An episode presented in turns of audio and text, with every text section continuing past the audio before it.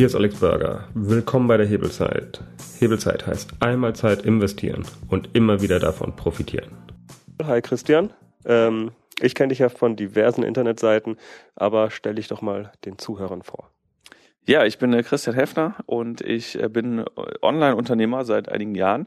Ich habe ähm, mit meinem Mitgründer René Fassbill gegründet. Das ist eine Buchhaltungssoftware für kleine Unternehmen ähm, wir haben außerdem auch Monsam ähm, aus Fastbill herausgegründet als zweites Produkt. Das ist ähm, keine eigene Firma, aber es ist ein eigenes Produkt, was Subscription Management macht, also ähm, allen, die Abos abrechnen, dabei hilft, das eben zu machen und zwar voll automatisiert.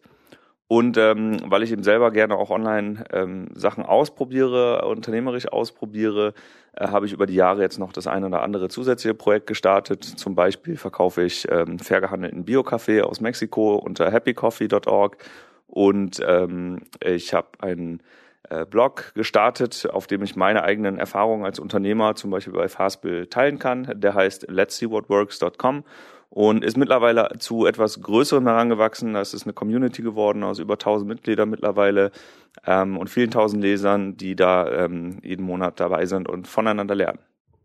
Okay, und ähm, du hast eine Menge Projekte am Start. Wie kriegst du das überhaupt hin? Oder hast du direkt angefangen, fünf Projekte zu starten und warst verzettelt und hast irgendwann das Wunder geschafft, alles gleichzeitig hinzukriegen? Oder wie bist du vorgegangen dann?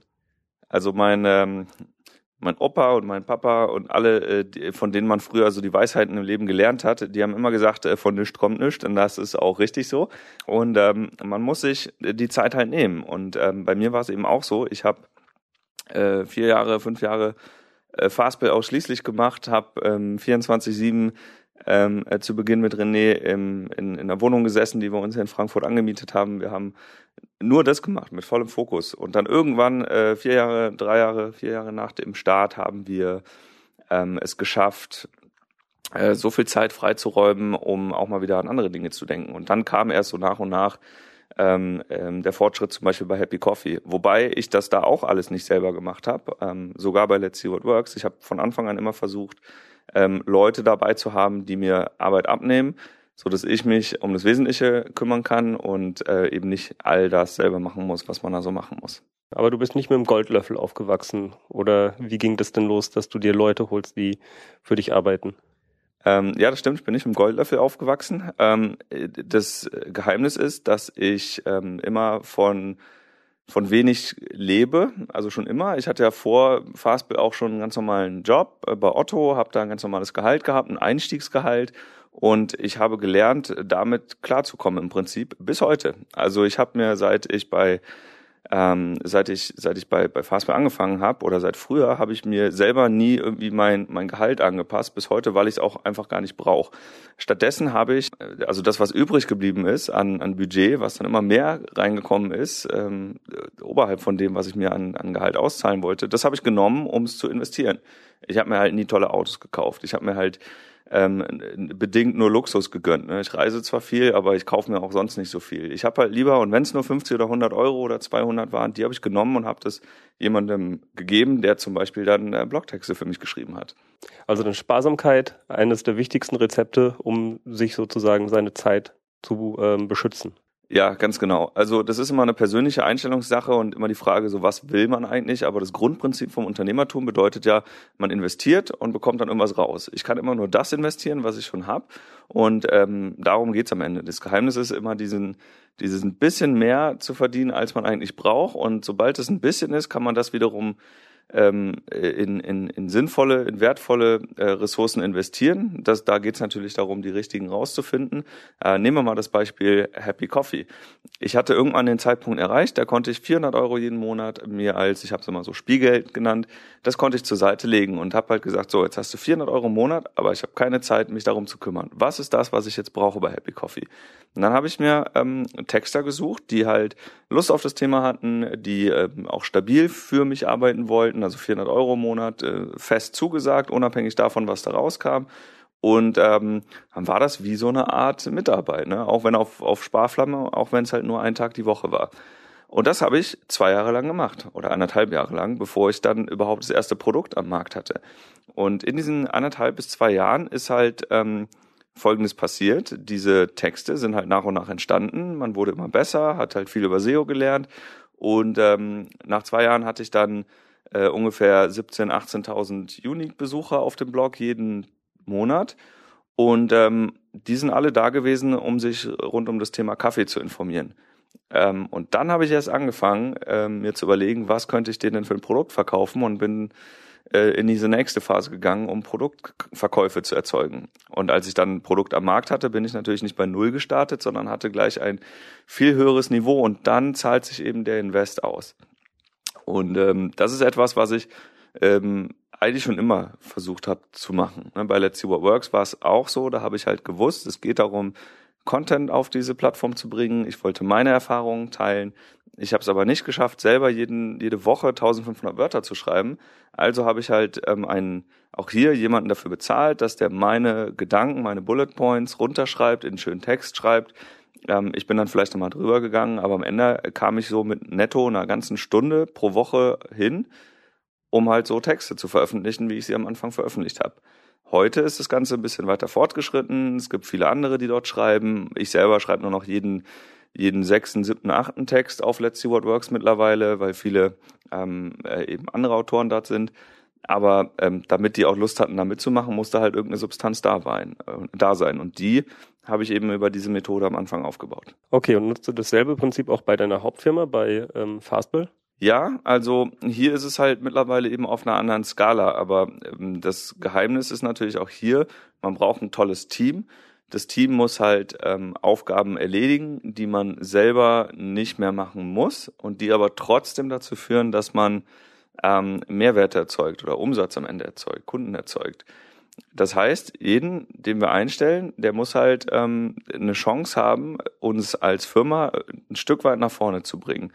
Das muss jetzt nicht immer ähm, der Marketer sein, der unmittelbar Kunden reinholt und, ähm, und Umsatz erzeugt. Das kann auch jemand sein, der zum Beispiel in der Produktentwicklung oder im Support ähm, so exzellente Arbeit leistet, dass wir an genau dieser Stelle einen Hebel haben, der wiederum dazu führt, dass wir schneller wachsen, dass wir zufriedenere Kunden haben ähm, oder dass wir ähm, auch im Support zum Beispiel mal Sales machen. Ja, man kann auch im Support nochmal begeistern und extra begeistern und vielleicht den Leuten auch Hinweise geben, dass ein anderer höherer Tarif ähm, wertvoller ist.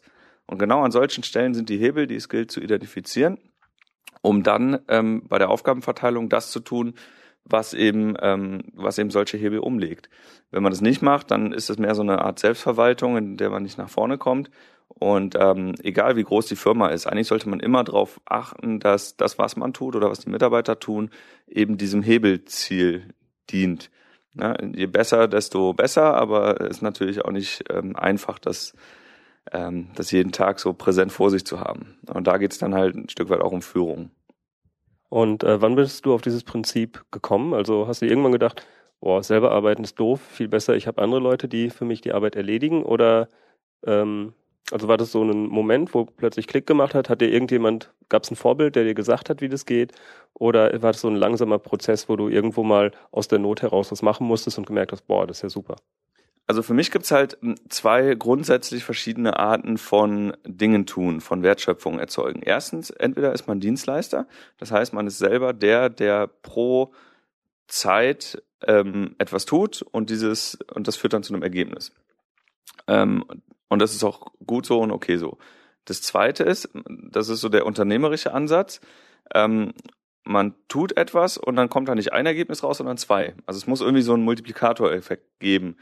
Und ähm, da ja auch äh, mein Tag nur 24 Stunden hat, ähm, war mein Ziel immer irgendwie diese Hebel zu finden, diese Multiplikatoren zu identifizieren, um dem Ganzen halt nochmal so ein, so einen draufzusetzen. Ne? Ich wollte immer halt, also im, im Startup-Deutsch sagt man dann skalieren irgendwie. Ne? Also wenn ich halt ähm, immer nur maximal eins schaffe, dann reicht es halt nicht. Deswegen wollte ich halt immer ein zwei und drei und, und fünf an Output schaffen. Und dafür ähm, war halt mein Ziel, ähm, mich selbst in bestimmten Aufgaben überflüssig zu machen. Das war immer so mein, mein Credo. Ne? Wenn der Laden ohne mich läuft, wenn ich selber mal auch in Urlaub fahren kann zum Beispiel und trotzdem funktioniert es, trotzdem geht's nach vorne, dann ist mein Ziel als Unternehmer eigentlich erstmal erreicht, weil dann hängt es nicht mehr an mir als Person und nicht mehr an, an mir als an, an meiner Zeit. Und dann kann man auch krank werden, dann kann man auch äh, eben äh, sich um andere Dinge kümmern. Wenn man diese Zeit eben sich nicht freischaufelt, dann kann man immer nur das machen, was man gerade tut. Und ähm, ist halt dann Dienstleister, aber eben nicht mehr Unternehmer. Okay, aber wie bist du drauf gekommen? Ja, ich weiß nicht, ich könnte jetzt sagen, ich bin, also faul bin ich nicht, ähm, aber ähm, ich ich weiß es nicht, ehrlich gesagt. Äh, ich finde das ein ganz logisches Prinzip. Ähm, ich finde, ähm, ich nehme mich da nicht selbst so wichtig, dass ich immer das Bottleneck sein muss. Ähm, also so war es schon immer. Ich finde es okay, wenn andere für ihre Leistung, oder ich finde es super, wenn, wenn andere für, für meine Leistung auch irgendwie nachher äh, gelobt werden. Das war schon damals in meiner Anstellung so. Ich bin da eben nicht so selbst ähm, fokussiert, sondern ich denke halt, ähm, ich will lieber der, der Mann im Hintergrund sein, äh, der dafür sorgt, dass alle anderen ähm, tolle Sachen machen können. Ähm, ja, liegt mir irgendwie so im Blut, keine Ahnung.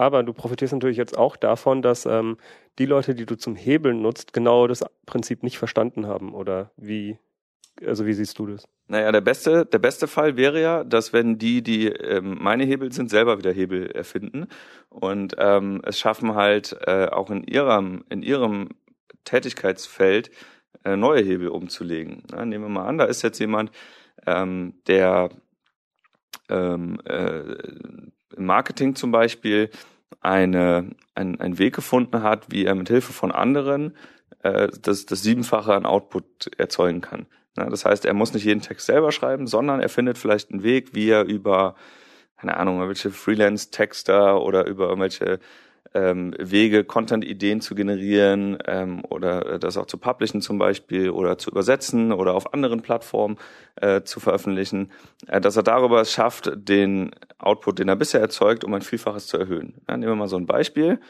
Ähm, die, der, der Mensch, der für Content Marketing bei uns verantwortlich ist, der ähm, schreibt natürlich viele Texte, der dreht auch einige Videos zum Beispiel. Die könnte er jetzt einfach nur im Blog hochladen und ähm, dann sind sie da. Stattdessen können wir sie aber auch bei medium.com hochladen, wir können sie bei YouTube, bei Vimeo, bei Amazon, bei überall. Also es gibt tausend Plattformen, wo man solche Sachen eben hochladen kann. Und diese Plattformen sind jetzt in dem Moment eben auch Hebel. Und ähm, wenn man das eben kontinuierlich macht und so gut beherrscht, dass man das in einer sehr, sehr kurzen Zeit nachher schafft, dann hat man den eigentlichen Output, den er erreicht hätte, nämlich nur diesen Blog und das Video hochzuladen, um ein Vielfaches vergrößert. Und ähm, darauf kann er selber kommen. Und das ist wiederum das, was wir jedem Mitarbeiter immer nahelegen, dass, er dass sie versuchen, das meiste eben rauszuholen, selber mit offenen Augen durch diese Online-Welt zu gehen, um genau solche Möglichkeiten zu finden. Gehen wir mal davon aus, irgendwann hat dieser Schneeball alle erreicht. Alle versuchen zu hebeln, alle schaffen es auch zu hebeln. Ähm, was passiert denn dann mit der Welt? Also ist dann überhaupt noch Arbeit übrig? Dann implodiert sie. Nee, Quatsch. Ähm, ja, hebeln heißt ja nicht, dass es immer nur darum geht, die eigenen Aufgaben an den Nächsten weiterzugeben. Ähm, das ist, das darf man da nicht falsch verstehen. Hebeln heißt halt, dass man sinnvolle Wege findet, wie man den Effekt multiplizieren kann. Also die, die, die Reichweite zum Beispiel multiplizieren kann.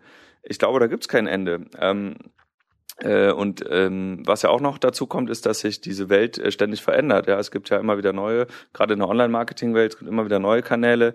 Äh, dieses Jahr ist es halt irgendwie Snapchat, letztes Jahr war es irgendwie Instagram, davor war es irgendwie äh, Facebook und Twitter und ähm, also man muss ja da auch permanent dranbleiben und immer wieder neue Hebel suchen und es ist jetzt auch nicht so, dass das ein, einfach nach, nach strukturellem äh, Verfahren abgearbeitet wird und dann kann das jeder machen, sondern äh, gerade im, im Marketing oder generell im unternehmerischen Bereich muss man auch ein Stück weit kreativ sein und erstmal viel aufsaugen und das ist das, was ich zum Beispiel halt viel mache. Ne? Ich sauge viel auf, ich versuche viel Wissen irgendwie äh, mir anzueignen und dann überhaupt erstmal auf die Idee zu kommen, neue Hebel zu finden. Ähm, mir fällt das ja auch nicht in den Schoß. Und deswegen ist das eher die Zeit, die ich aufwende und nutzen möchte, um neue Hebel zu suchen und ähm, eben nicht die, die Sachen immer nur selber eins zu eins abzuliefern. Wo saugst du denn die Ideen auf? Also wie informierst du dich, wie findest du neue Hebel? Ähm, online, also ich lese ähm, viele Blogs, ich ähm, finde auch, ähm, es gibt auch coole Bücher, ähm, wobei ich selbst eher so der der Kurzfristkonsument bin, also Blogtexte, gerade so US-Blogs. Ähm, wenn man da ein bisschen googelt, die Augen offen hält, Tools ausprobiert, ich probiere unheimlich gerne neue Tools aus, ähm, wo ich ähm, wissen will, ob sie uns eben ähm, weiterhelfen können. Und ähm, manchmal äh, ist das dann auch so. Ne? Die Implementierung dauert dann zwar auch wieder ein Stück weit, aber ähm, das, was dann herauskommt, ähm, äh, ist dann in der Regel auch ein Hebel. Also ein Beispiel, ich ähm, beschäftige mich gerade damit, dass wir den Onboarding-Prozess bei Fastbill ähm, verbessern können. Das heißt, die Kunden, die reinkommen ins System, die müssen irgendwie besser, schneller, effizienter und effektiver äh, zum Ziel geführt werden, so dass sie nachher das Produkt so attraktiv finden, dass sie es kaufen. Und ähm, dieses Onboarding äh, funktioniert halt ähm, äh, teilweise noch manuell, vor allem bei, bei Monsam ähm, oder Fastback Automatic, wie es bisher hieß. Es ist halt noch ein sehr manueller Prozess. Das heißt, wir schreiben jeden Kunden an, wir fragen nach, können wir dir helfen, wo ist deine, wo sind deine Bedürfnisse? Ähm, das ist gut, wenn man das so macht am Anfang, um zu lernen, wo sind die Bedürfnisse. Ähm, aber wenn man es dann weiß, dann kann man so eine Art ähm, Ziel Onboarding-Flow mal aufmalen und den dann aber auch versuchen, automatisiert abzubilden. Und es gibt mittlerweile tolle Tools, wie zum Beispiel ähm, Vero.com oder ähm, auch Intercom.io. Das sind Tools, die eben smart äh, automatisiert ähm, Kunden onboarden können. Man muss halt einmal diesen Funnel definieren und dann können die das eben automatisiert machen. Und ähm, das ist auch wieder ein Hebel jetzt. Ne? Der hat in dem Fall gar nichts mit einer Person zu tun, an die ich irgendwas outsource, sondern hier nutze ich halt eine Technologie, die mir dabei hilft, ähm, Handgriffe weniger zu machen, damit ich mich dann wiederum um andere Dinge kümmern kann, beziehungsweise in dem Fall der Sales-Mitarbeiter sich um andere Dinge kümmern kann, ähm, damit wir halt in Summe viel mehr erreichen können. Okay, und ähm, kannst du mal von deinen Lieblingsblogs, äh, Podcasts, YouTubern ein paar Namen nennen? Ja, bei Podcast bin ich ehrlich gesagt noch gar nicht so sehr äh, äh, in der äh, in, in der Welt angekommen. Ne? Ich habe natürlich jetzt schon ähm, von Markus Meurer zum Beispiel Lifehacks sind einige coole Sachen dabei. Ich finde auch, ähm, was Matthew Mockridge äh, erzählt, ist, ist, äh, ist ganz smart. Dein Podcast ist ja jetzt neu, ist auch sehr cool. Ähm, also äh, da gibt's da gibt's immer mehr, die jetzt dazukommen. Ähm, ich lese ähm, an Blogs, ähm, ja, so einige äh, US-Blogs. Ich lese aber auch super gerne, muss ich sagen, Let's See What Works selbst, ähm, weil, wie ich ja vorhin schon gesagt habe, ich bin ja nicht selber da der, äh, der Hauptautor, sondern äh, schreibe jetzt ja auch nur noch jeden äh, fünften, sechsten Artikel und äh, die anderen sind halt ähm, Content, den ich gerne halt lese und habe. Und ähm, was mir persönlich allerdings am meisten hilft, ist gar nicht so sehr dieses ich lese irgendwas, sondern ich versuche immer mit Leuten direkt in Kontakt zu kommen.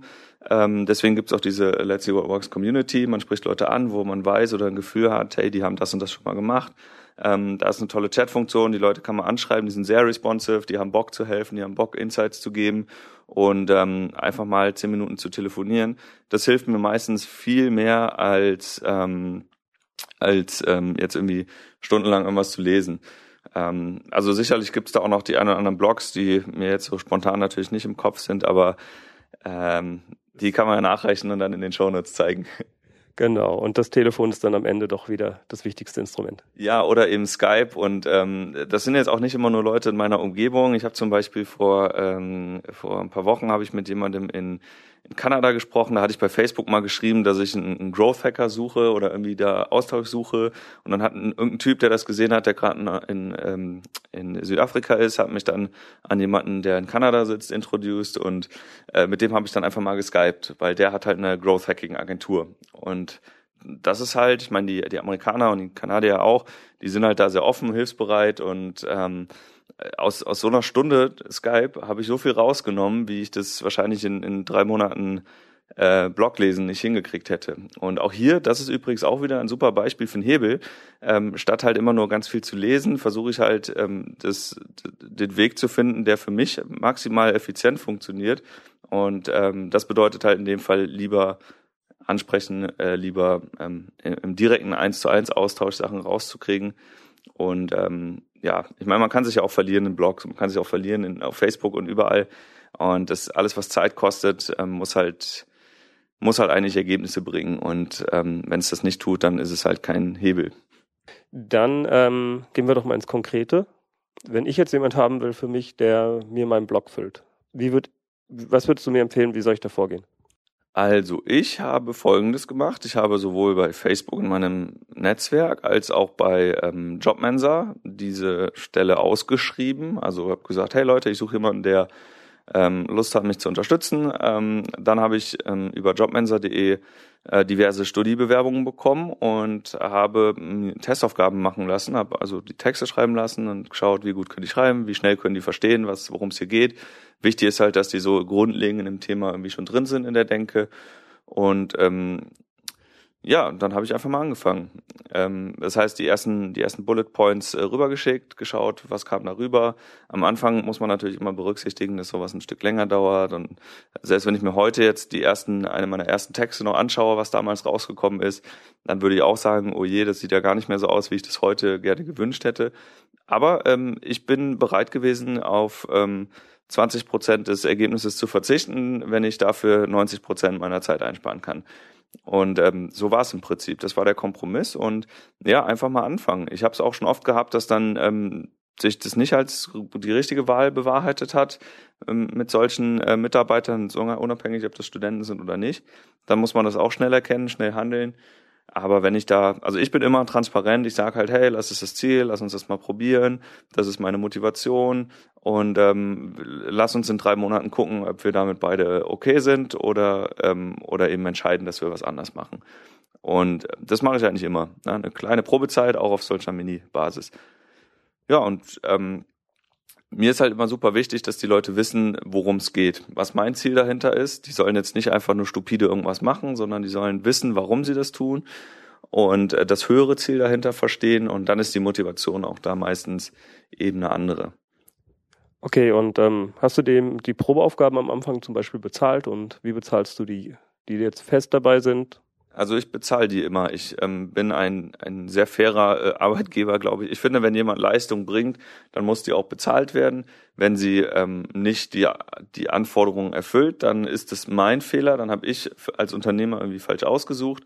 Aber ich bin kein Freund davon, Leute erstmal kostenlos irgendwas machen zu lassen. Ich bin auch kein Freund von äh, von 3,50 Euro die Stunde Praktika, sondern es muss ähm, Hand und Fuß haben. Ähm, ich bezahle zum Beispiel heute, wenn ich Blogtexte schreiben lasse, ähm, ist es im Schnitt sind es 100 Euro, die ich pro Text bezahle. Ähm, und es ist weit über dem, was man so bei, also ich kann auch zu Texter Jobbörse für 6 Euro einen Text kaufen, der ist dann halt irgendwie kacke und losgelöst. Ich will halt, dass die Leute auch die Chance haben, sich inhaltlich damit zu beschäftigen, dass die da auch die Wertschätzung entsprechend bekommen, ähm, damit die ja auch Spaß dran haben. Die sollen sich ja nicht als fleißige Arbeitsbienchen sehen, sondern ähm, die sollen halt durch, durch dieses dabei sein Gefühl motiviert sein. Und wenn sie das Gefühl haben, sie sind Teil eines größeren Ziels, dann, ähm, dann ist das, glaube ich, viel wertvoller und die Menschen arbeiten eben anders. Und äh, das versuche ich in allen Projekten zu machen, auch transparent zu machen, so wo stehen wir, was erreichen wir, was ist unser Gesamtzustand. Ähm, wir haben heute zum Beispiel wieder ein All-Hands-Meeting bei Fastbill. Da werden wir auch alle Leute zusammenholen und denen halt die die Vogelperspektive mitteilen, einfach damit alle wissen, so wofür machen wir das eigentlich, wo stehen wir und wo wollen wir hin. Okay, und ähm, so ganz pragmatisch, haben die alle einen Gewerbeschein, mit dem du die Test machst oder meldest du die als Minijob an oder wie bezahlst du die denn? Oder machst du das einfach so unter der Hand, was natürlich niemand. Nein. Also unter der Hand mache ich da nichts. Ähm, ich ähm, habe, also wenn es um so Mini-Test-Sachen geht, dann, ähm, dann sind es meistens Leute, die eine Rechnung dafür schreiben also Freelancer, die auch Studenten äh, können äh, auf Rechnungen arbeiten und viele wollen das sogar gerne machen. Das hat halt für beide Seiten den Vorteil, dass es eben ähm, kurzfristig und unverbindlich ist. Ich hatte es aber auch schon, dass ich auch Leute, weil sie eben gesagt haben, oh, ich weiß jetzt nicht, wie das geht oder ich ähm, bin jetzt nicht bereit dafür, selbstständig zu sein, äh, dass ich die dann angestellt habe als Minijobber. Ähm, bei Fastbill ist es so, dass wir auch Leute jetzt ganz normal anstellen natürlich. Also äh, da, da ist halt die Fähigkeit mittlerweile da, als Unternehmen auch Leute anzustellen. Ähm, das heißt aber nicht, dass sie dann für immer safe sind, sondern das heißt halt, äh, dass es auch da eine ganz normale Probezeit gibt und Ziele gibt, die halt erreicht werden müssen. Die Form der Anstellung ist da eigentlich ehrlich gesagt sekundär. Dann sind wir beim Thema, ähm, ja, wenn jetzt, wo du dir so viel Zeit freigeschaufelt hast, äh, gehst du auf Weltreise. Ähm, wie hast du das denn geplant? Willst, willst du einfach noch, noch weniger arbeiten oder ähm, wirst du dort genauso viel arbeiten? Wie denkst du dir das? Und vor allem, wo willst du überhaupt hin und warum? Ähm, ja, ich will genauso viel arbeiten. Ähm, ich habe mir in den letzten Jahren eine Situation gebaut, in der ich es, ähm, in der, in der wir es uns als, als Team, als Fastbill-Team ermöglicht haben, ähm, dezentral zu arbeiten. Als ich die Firma gegründet habe, 2011, bin ich mit René, ähm, haben wir uns in Frankfurt eine Wohnung gesucht und ich bin aber jede zweite Woche nur für eine Woche hier hingefahren, um halt mit ihm hier diese Firma aufzubauen. Wir haben beide bis heute noch nie zusammen in derselben Stadt gewohnt, ähm, obwohl wir so eine Firma zusammen aufgebaut haben. Und was wir eben gemacht haben, ist, dass wir diese Struktur, diese Technologie, die es heute gibt, auch genutzt haben, um eben genau das zu machen. Ich meine, wir können telefonieren, wir können, es gibt Internet, äh, wir haben keine Zeitverschiebung und ähm, wir telefonieren halt sehr viel. Das erste, was wir damals wirklich brauchten, ist ein Vertrag, der ähm, uns äh, unbegrenzt Telefonierkapazitäten gibt. Es war 2011 vielleicht noch nicht so besonders, äh, noch nicht so ganz so selbstverständlich, wie es es heute ist, aber mittlerweile ist sowas ja überhaupt kein Problem mehr. So, das heißt, wir haben uns diese, diese dezentrale Situation ähm, von Anfang an aufgebaut. Ähm, mein Team in Hamburg, das bin nur ich. Und mein Team in Frankfurt, das sind eben ganz viele andere. Und ein Teil der Firma ist eben heute auch schon ähm, dezentral unterwegs. Das heißt, äh, mein Bruder zum Beispiel, der sitzt in Bonn im Homeoffice und arbeitet von dort aus. Und ähm, wir haben ähm, noch jemanden, die sitzt in Süddeutschland zum Beispiel das sind halt Menschen, die dort aus dem Homeoffice arbeiten, weil das einfach für, für diesen Lebensumstand der beste Weg ist. Die können dort super produktiv arbeiten, die haben keine, keine Anreisezeit, ähm, die stehen halt morgens auf, frühstücken und setzen sich dann an ihren Schreibtisch und sind dort ganz normal per Telefon, per E-Mail, per Internet erreichbar. Und ähm, das haben wir halt von vornherein gemacht und ich selber bin jetzt in Hamburg auch nur einer, der auf diese Art und Weise arbeitet. Das heißt, ich ähm, frühstücke, ich setze mir an meinen Schreibtisch, mache meinen Rechner auf und dann geht's los. Und das ist völlig egal, ob ich da jetzt gerade ähm, hier im, im Büro sitze oder eben nicht. Es gibt Gründe, warum man trotzdem manchmal zusammen sein sollte. Das hat vor allem auch viel mit kulturellen Aspekten zu tun. Ähm, aber so rein vor dem operativen täglichen Doing ähm, ist es nur eine Frage von Selbstdisziplin. Und ähm, wer das mitbringt, der kann auch von überall arbeiten. Und das, was ich jetzt, um deine Frage zu beantworten, das, was ich jetzt tue in Zukunft, ist, ich mache eigentlich genau das weiter, bloß eben verlagere ich den Ort, von dem aus ich arbeite. Ob ich jetzt mein Homeoffice in Hamburg habe oder jetzt als nächstes zum Beispiel in Kanada habe. Ähm, das Einzige, was dann der Unterschied sein wird, ist, dass ich, ähm, dass ich äh, eine Zeitverschiebung habe hier nach Deutschland. Aber auch da sind wir ja schon gut vorbereitet als Team, weil wir auch jetzt schon Leute haben, die zum Beispiel in Brasilien und Australien sitzen und äh, wir äh, Wege gefunden haben, wie wir halt dann solche Meetings äh, koordinieren. Ja, aber im Prinzip sind alle online, alle sind irgendwie erreichbar. Wir haben Slack, wir haben Skype, wir haben äh, andere Tools, mit denen wir da ähm, permanent im Austausch sind. Und ähm, es hat sogar einen Vorteil, wenn man sich nicht ständig auf den Füßen steht, weil äh, dann geht es immer darum, Aufgaben erst zu machen und dann zu liefern. Ähm, wenn man halt, und das merke ich mal wieder hier im Büro, das ist okay, aber es ist halt auch so ein Phänomen. Ähm, sobald man da ist, äh, haben Leute immer das Gefühl, sie müssten jetzt zu einem kommen und dann ähm, muss jetzt, jetzt irgendwie schnell was geklärt werden, so zwischen Tür und Angel. Und das ist halt ein Phänomen, das gibt's halt nicht, wenn, wenn du dezentral bist. Das heißt, wenn da jemand was von dir will, muss er eine konkrete Frage formulieren und ähm, dann gibt es eine konkrete Antwort. Also eigentlich ist es effizienter, ähm, glaube ich, wenn man dann diese Disziplin hat und auch so arbeiten kann.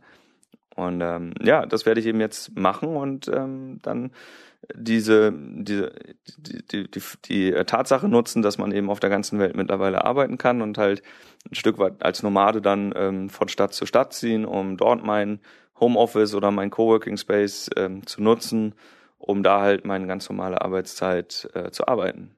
Ja, es ist, du willst ja nicht nur dort arbeiten, oder? Was reizt dich denn daran, in die Welt zu gehen? Also mich reizt, ich reise super gerne. Ich bin immer ähm, sehr, sehr weltoffen schon gewesen. Ich ähm, surfe zum Beispiel gerne und ich will halt auch ähm, mehr surfen. Äh, das kann man in Hamburg so schlecht. Hier gibt's halt kein Meer, hier gibt's schlechte Wellen. Ähm, manchmal kann man in Sylt und äh, auch sogar in der, in der Ostsee surfen, aber das ist eher selten.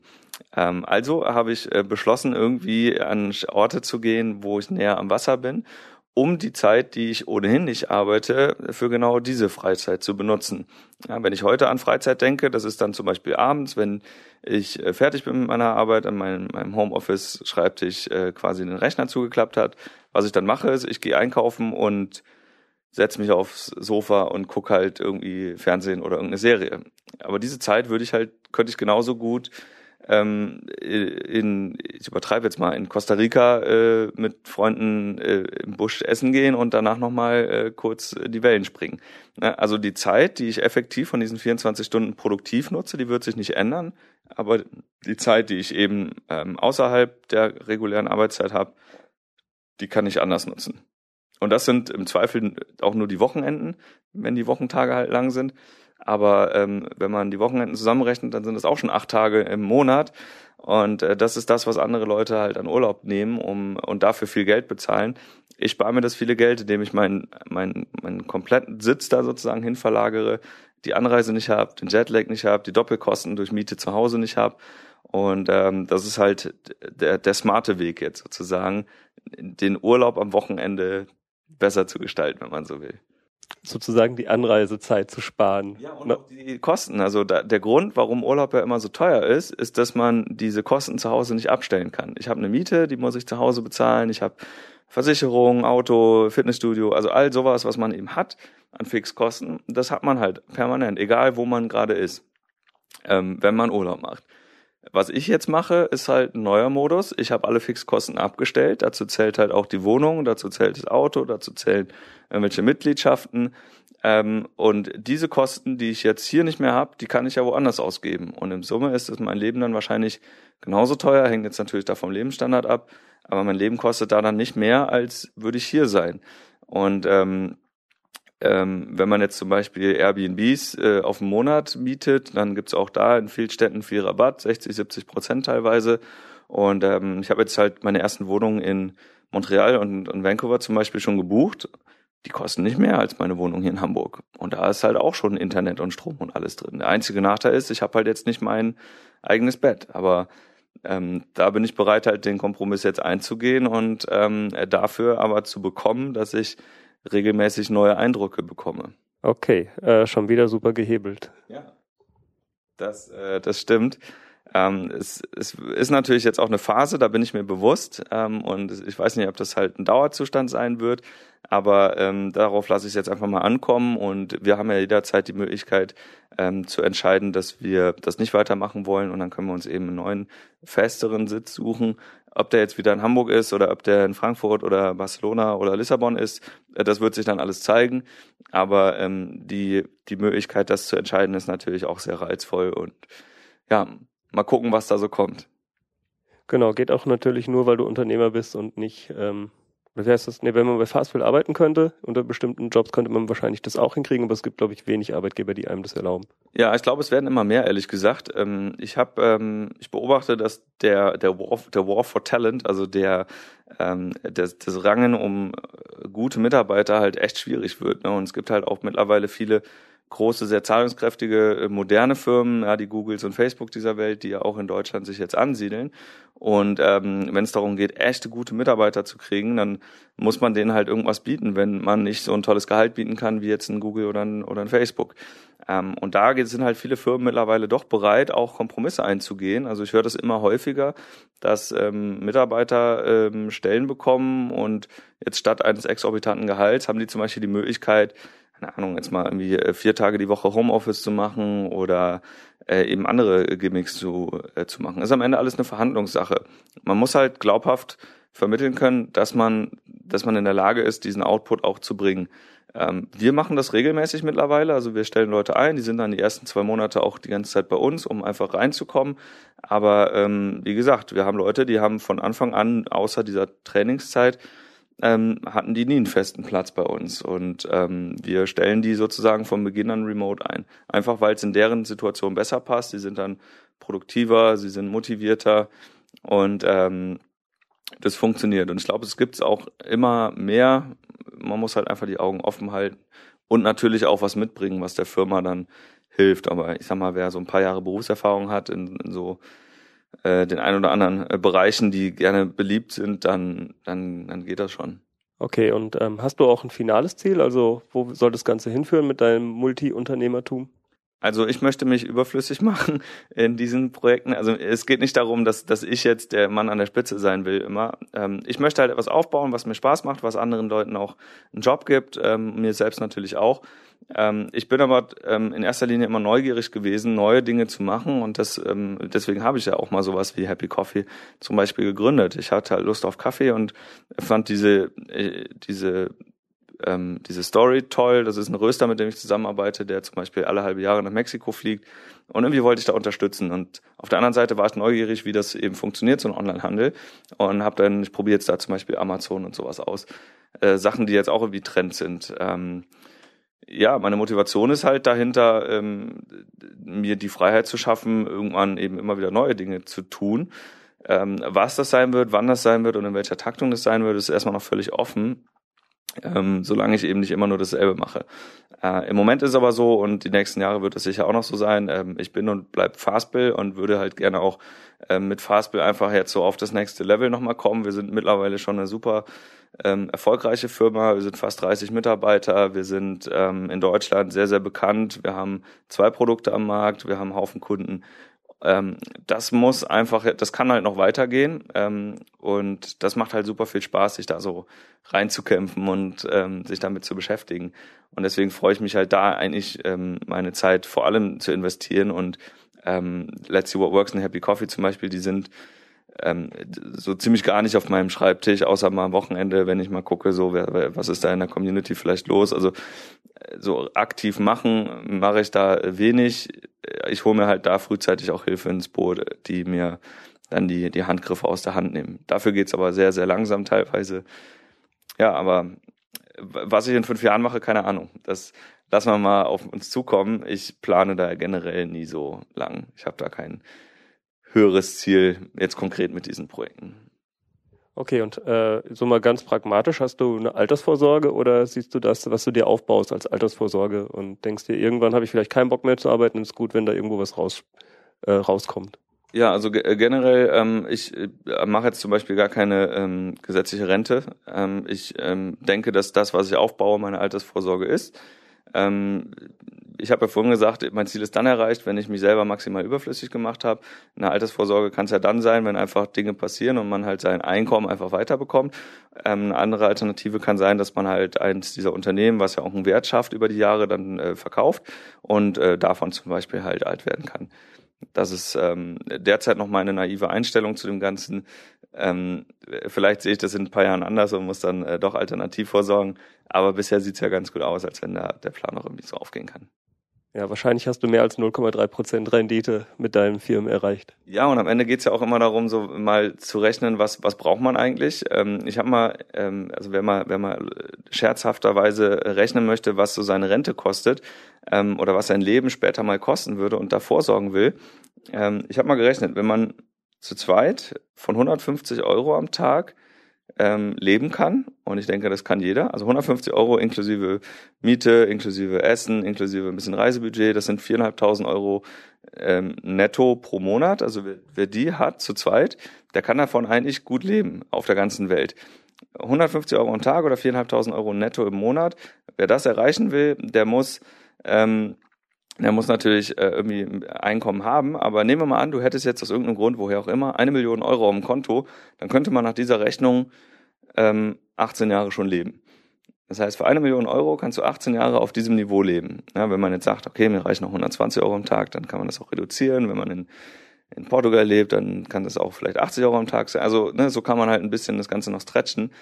Und das könnte jetzt irgendwie die Rente sein. Ne? Jetzt muss man überlegen, wenn ich jetzt irgendwie mit 60 oder mit 50 oder mit wann auch immer in Rente gehen will, ähm, dann 18 Jahre, eine Million, 18 reicht nicht, ich brauche irgendwie das Doppelte, sind zwei Millionen. Also irgendwie so könnte man jetzt rechnen. Und ja, jetzt kann man sich ja mal zum Ziel im Leben nehmen, zwei Millionen Euro auf dem Konto zu haben, äh, um dann eben äh, davon diese Rente zu finanzieren. Ist natürlich jetzt ein Haufen Geld und ähm, in einem normalen Job ist es eben nicht möglich, aber auch hier wieder unternehmerisch denken, äh, zwei Millionen Euro an Wert schaffen, damit ihr das irgendwann einer in die Hand drückt da denke ich mir doch, das muss doch irgendwie möglich sein. Und ähm, ja, versuche das halt jetzt auf verschiedensten Wegen. Das heißt nicht, dass die jetzt alle auf einmal da sein müssen, aber es das heißt, ähm, dass man ein Einkommen generieren kann, was eben dahin kommt und ähm, ja, das ist, das ist, könnte ein Ziel sein und äh, finde ich eine ganz charmante Rechne, weil ähm, wenn man das mal auf den Tag runterbricht, dann ist das jetzt nicht exorbitant. Wer sich jetzt natürlich, da muss man auch wieder berücksichtigen, wer sich jetzt natürlich irgendwie Porsches und dicke große Häuser kaufen will, der muss da anderes rangehen, der muss anders rechnen. Ähm, wer aber einfach leben will, und für mich ist das nach meinen heutigen Maßstäben äh, völlig ausreichend, dann ähm, könnte, könnte das ein Weg sein. Aber ich will jetzt nicht sagen, dass das mein Weg ist, sondern das könnte mal ein Rechenbeispiel sein für die, die da schon immer mal sich überlegt haben, was kostet eigentlich mein Leben nach der Rente? Wer weiß, was, was 150 Euro in 30 Jahren noch wert sind.